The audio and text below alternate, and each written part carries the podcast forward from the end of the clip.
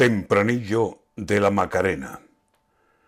Habrá suspirado hondo, entrecortada la pena, con el recuerdo temblando donde más duele la ausencia.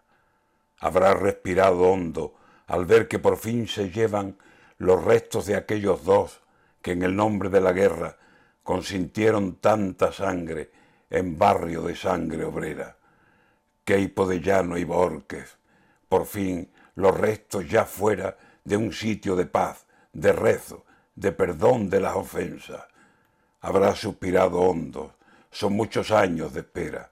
Ahora al fin podrá decir, mirando a su Virgen buena, arrodillada ante ti, arrancada aquella pena, con cuánto amor hoy te digo y llorando de contenta, ahora sí que son tus plantas las más santas, Macarena.